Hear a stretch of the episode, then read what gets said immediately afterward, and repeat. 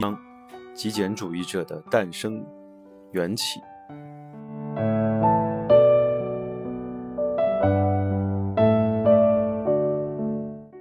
史上第一位极简主义者，将身边物品减至最低限度，这就是极简主义者的生活形态。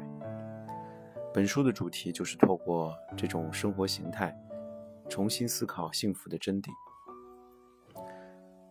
这个世上所有人一生下来就没有拥有任何事情，所以每一个人刚出生的时候都是极简主义者。换句话说，我们是拿自己的自由去交换不必要的多余杂物。人的价值不在于自己拥有的物品数量，物质只能给我们稍纵即逝的幸福，不必要的多余杂物会夺走我们的能量、时间，带走一切。极简主义者是第一个察觉到这一点的人。减少身边事物的极简主义者每天都感到轻松快乐。事实上，我们每一个人都曾体会过东西变少的畅快感，因此，即使是住在满屋子杂物的人，也能想象这种感觉。各位就不妨想象一下旅行的过程。当我们出去旅行的时候，我们总是忘了自己。呃，总是怕自己忘记这个忘记那个，因此在出门之前做很多的准备，去收拾行李，甚至有的人还会列出一张清单，生怕自己遗忘了什么。但是当我们一旦关上门，拿上行李箱，走出门，走到机场，过了安检之后，所有的这一切都不能再改变的时候，我们反倒变得踏实起来。我们真正进入到了一种旅行的状态。那当我们把这些东西拉到旅旅馆、宾馆、酒店的时候，躺在房子里面的榻榻米上，感觉好舒服呀。就是你看到整个房间都是非常干净整洁，没有多余的东西，摆设也很好，很少呀。然后呢，平时在我们家里面阻碍我们的多余的杂物，在这里一件都没有。正因如此呢，这个酒店。才会给我们这么舒服的感觉。我们将行李放在酒店的房间，什么也不带，出门闲逛，感觉很轻松。走再久也不会累，想去哪里散步都可以，没有时间的限制，也没有一定要做的事情。我想很多人都是回忆起这些旅行的片段，就是都是非常美好的回忆和珍藏。我想这就是一个极简主义的感觉。当然了，凡事也都有正反面，也有完全相反的体验。比如说，旅行结束后我们要搭飞机回家，那出发之前整理的井井有条的行李箱，很多人就嗯备很多的物品，比如说给朋友们带的东西啊，还有旅行的纪念品啊。等等等等，这些东西呢，塞满了我们的行李箱，甚至我们有的人还会要再去多买几个登机箱，拿在手上，自己身边的朋友或者是亲人帮着自己拿。这个时候，我们会担心上飞机之前这么多乱这么多的东西，呃，我们会遗忘一些什么东西，甚至我们最担心的是在飞机上飞机的那一刻，后面排着长队，然后自己突然找不到。登机牌或者说是身份证，以致呢，我们会每隔几分钟就会心惊胆战的去摸一下自己的口袋或者是其他地方，呃，好像我们会经常断片儿的忘记这些重要的事情一样。我想这就是一个身边的事物超出了自己能力的负担，拥有数量庞大的这种物品的时候，我们的一种体会，这种压力。让一个人完全无法顾及最重要的事情。我们将所有的心力与时间拿去购物、管理以及维护物品的状态，正因花了太大的努力，反而使那些原本应该是工具的物品，在不知不觉当中成为了我们的主人。好莱坞有一部电影，里面的主角叫做泰勒·沃德顿，他曾经说呢，到头来。你被自己拥有的东西给奴役了，罗伯也就想起来我自己的一些经历。啊。然后接下来这本书呢，就讲了一个成为极简主义者之前的生活，也就是这位作者他在之前的生活的一个描述。这这一段让我感觉到非常的有感应，非常的有体会。一会儿呢，我也可以给大家来分享一下，我当我用钥匙打开我们家家门之后，我当然是我现在的这个垃圾。垃圾屋一样的家，像它里面讲的叫垃圾屋一样的家，呃，现在的一个体验，以及以前的我在回到家里面的时候这种过程。我们先来看看这个作者回家是怎样的。他说，呃，当我还是一个囤积狂的时候，我拥有了满屋子的杂物。我的一天是这样过的：工作回家以后呢，先将身上的衣服脱掉，随手乱放，走进淋浴间冲个澡。浴室的洗脸台早已破损，却迟迟还没修。冲完澡以后，一边欣赏着之前录好的电视节目，或者是租来的电影，一边喝光大罐的啤酒。喝完啤酒以后，又改喝红酒。喝完一瓶红酒还不够，摇摇晃晃地走到超市买酒继续喝。这样的日子十分的常见。我曾经听过一句话，叫做“酒精不能带来幸福，只能”。暂时的停止不幸，这句话说的很对。当时我只是想忘记那个悲惨的我，即使只有一秒也好。第二天早上在棉被里翻来翻去，根本不想睁开眼。闹钟每十分钟会响一次，我完全充耳不闻，一直到太阳高挂，才不得不离开舒服的被窝。昨天喝了太多酒，今天感觉脑袋沉沉的，身体疲惫不堪。坐在马桶上，双手捏着腰部的赘肉，一边上厕所。穿上昨天半夜丢进多功能洗衣机烘干且皱巴巴的优衣库上衣，看了一眼昨天吃完晚餐后放在桌上的残羹冷炙和脏的碗盘，穿过玄关，走出家门。这就是他走出家门之前和。前一天放放，就下了班到家以后的状态，嗯，我们也经常我新形容我们家呢是叫做我的活死人墓。我回到家以后呢，一般都是用脚砰的一声关掉大门。当我听到砰的一声的时候，其实内心会嫌弃一下自己，觉得自己，呃，怎么可以这样？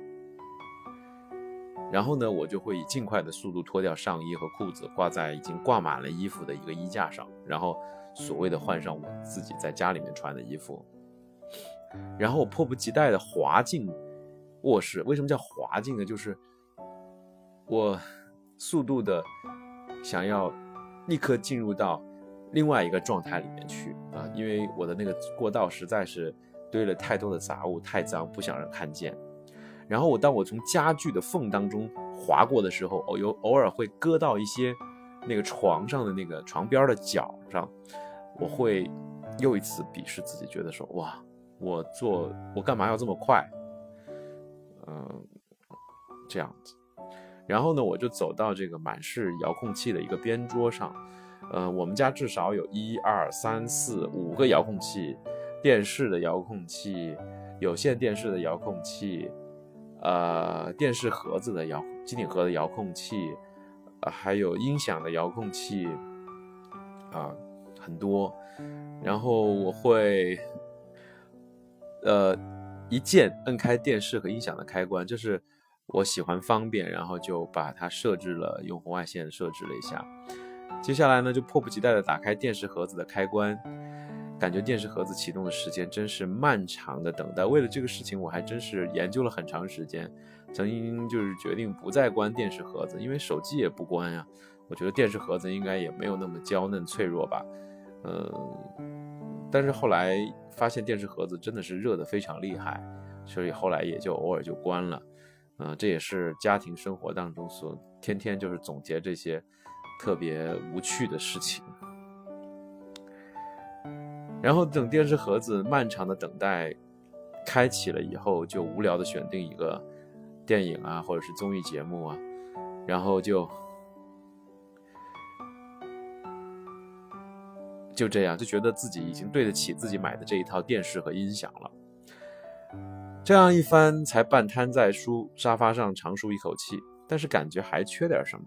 于是呢，我就用手机打开 APP，比如说交友啊，看看附近有没有自己的什么菜呀，然后又翻翻京东啊，看有没有这一个点儿便宜货的秒杀，上什么值值得买啊，看看有什么白菜和比较值的好物件儿，没准就可能买了或者是什么的。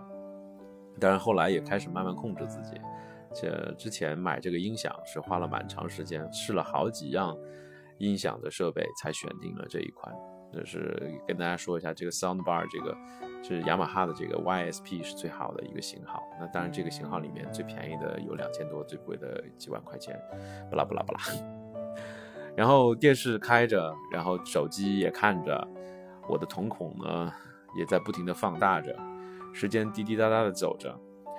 偶尔呢去一趟厕所，会看到洗衣篮里塞满了衣服，在满是油污的。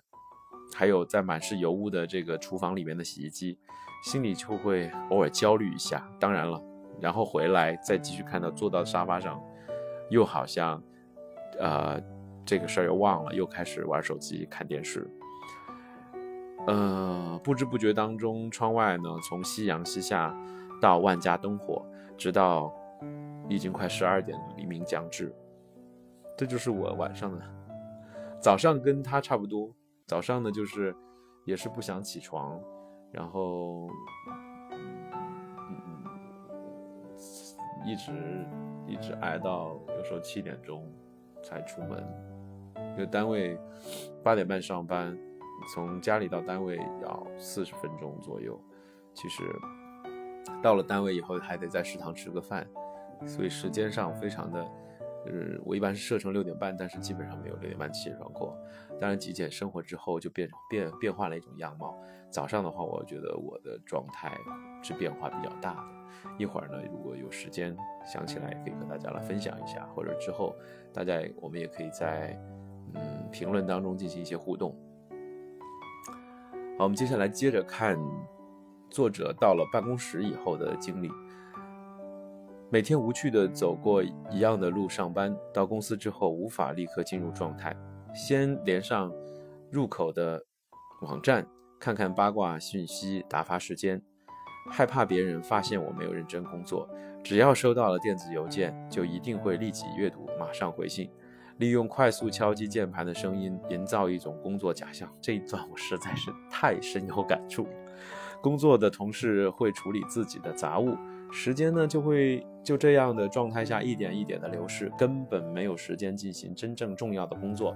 我并不是因为当天工作做完才下班，而是在办公室一直熬到下班时间才回家。我觉得这一点上，日本的日本的这个工作的节奏跟咱们的这边的国企央企的这种氛围有点像，我也是啊，我说我到大公司呢，哦，刚到总是要打起精神。碰到这种我们的同事迎面走过来，我总是忍不住要准备好堆满笑的脸。有时候觉得自己都特别鄙视自己这样。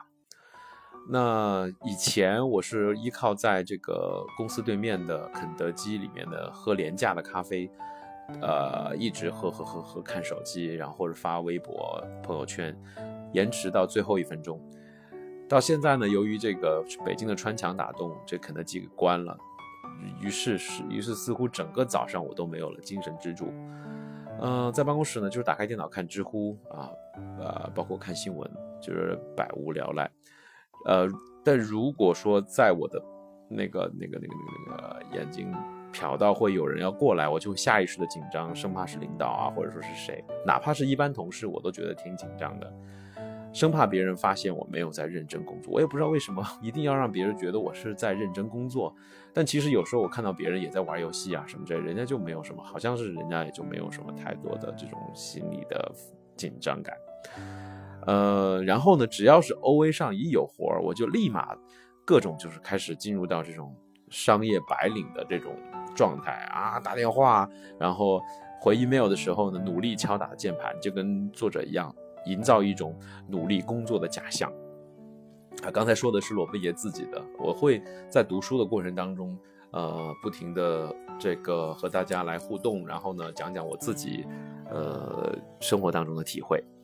啊，对于这样的一种状态啊，作者呢也有借口安慰自己，啊，早上起不来是因为晚上工作到很晚啦，啊，会发胖是因为体质问题了。我也是啊，我也觉得我会发胖是因为体质问题，但是特别神奇，现在开始丢东西以后，体重在不停的减少，而且呃已经减到了我比较理想的体重了。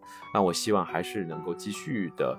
呃，把肌肉加强，然后呢，把身体的体重、体脂进一步的减少到我自己更加理想的，就是开始向呃好到更好的方向去发展了。我觉得真的是以前从来都没有敢想过这样的一个状态，太神奇。然后呢，他觉得作作者觉得说薪水低呢，所以无法搬到更加宽敞的公寓。要是可以生活在有钱的人家呢，呃，我就一定能够全力以赴地发挥所长。就是因为家里太小啊，才会杂乱无章，根本不是我的问题。租来的房子又不是自己的，打扫再干净也没用。要是我能拥有一间大房子，我一定会好好的来整理。整个房间堆满杂物的我，成天找借口，脑子里都是负面的想法，利用各种方式钳制自己。不仅极度爱面子。又害怕出糗，我也是这样。即使我真心想做某件事情，也无法付诸行动。那我们再看看他成为极简主义者后的生活日常状态。将生活物品减至最少之后，我的生活产生了截然不同的改变。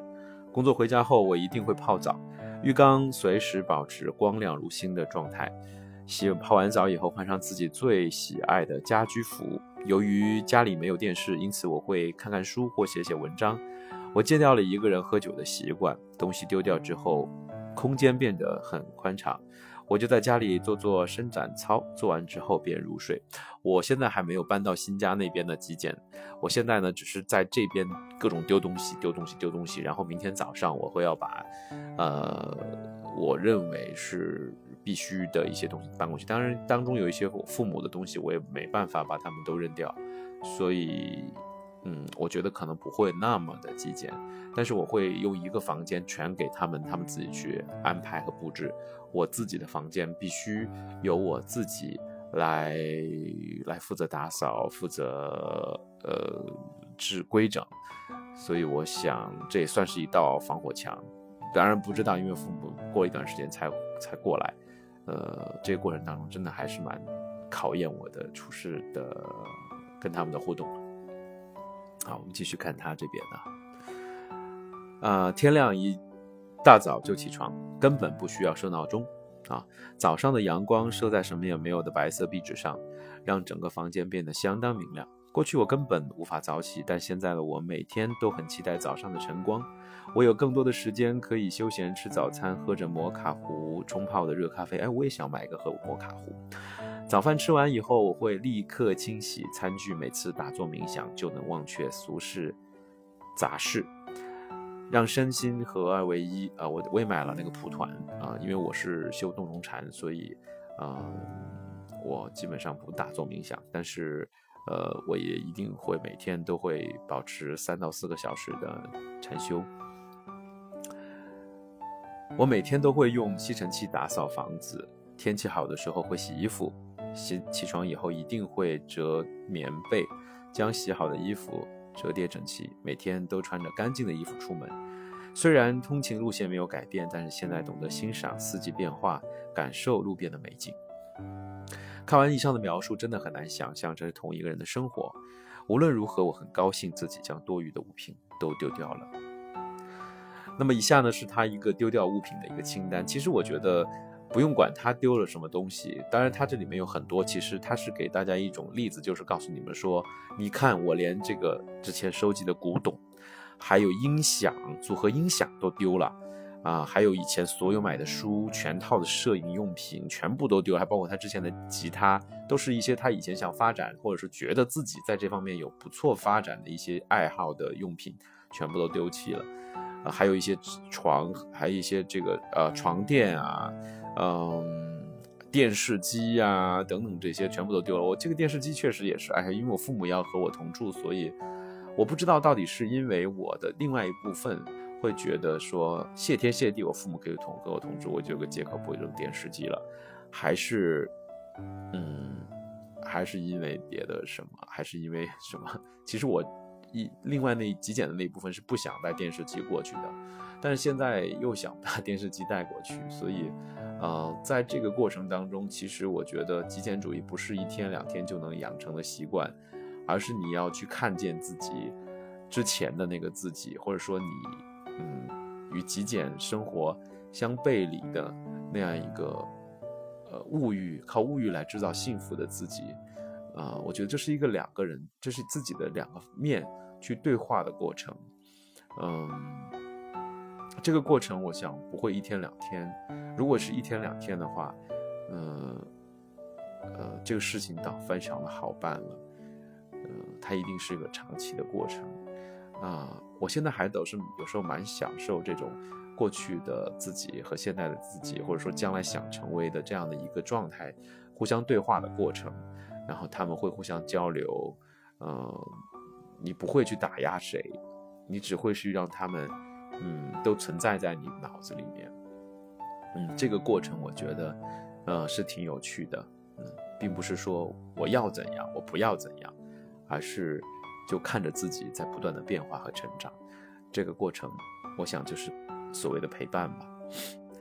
嗯，看完他这些丢的东西之后呢，呃，呃，他还把他他找到他自己舍不得丢东西，所以将自己丢掉的东西全部拍下来，比如说书啊、信件呀等等的。我读到这一段的时候，我心里面咯噔一下，因为今天我把我之前和呃一些前面几任。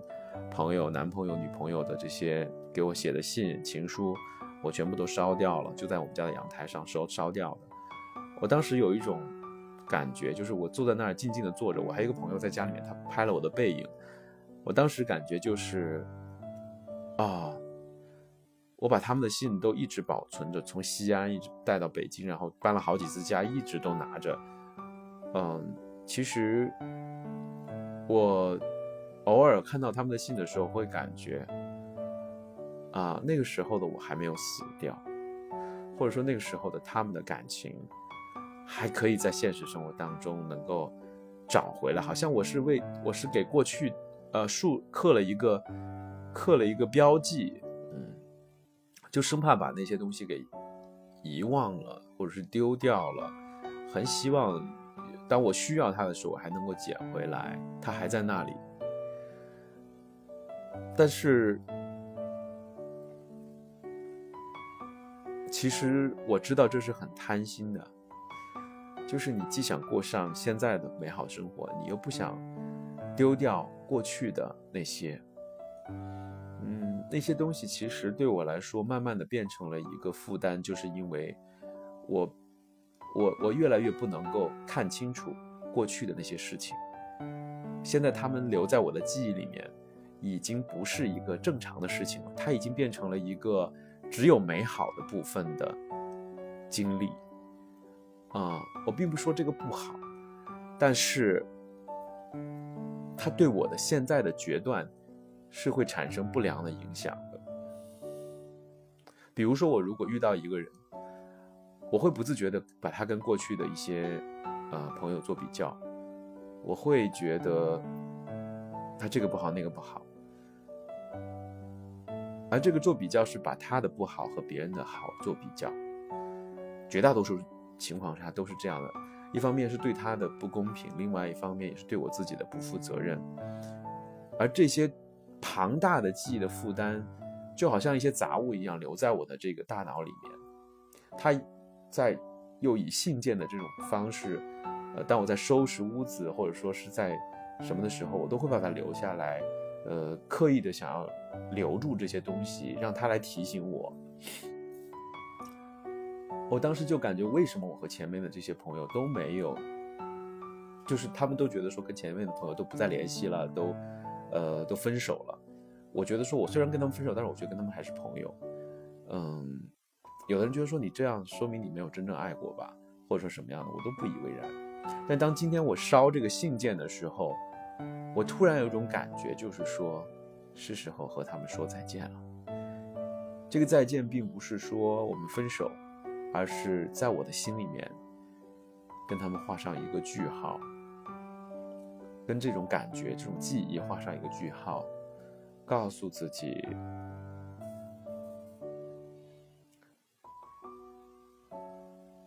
过去就过去了。那可能是你可以回忆的，但是那不是属于你的了。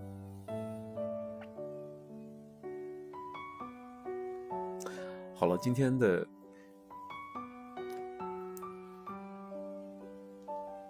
这本书就读到这里。嗯，我们下一次呢，将会和大家一起来看到成为极简主义者的理由，就是为什么要成为极简主义者。好了，祝大家周末愉快，拜拜。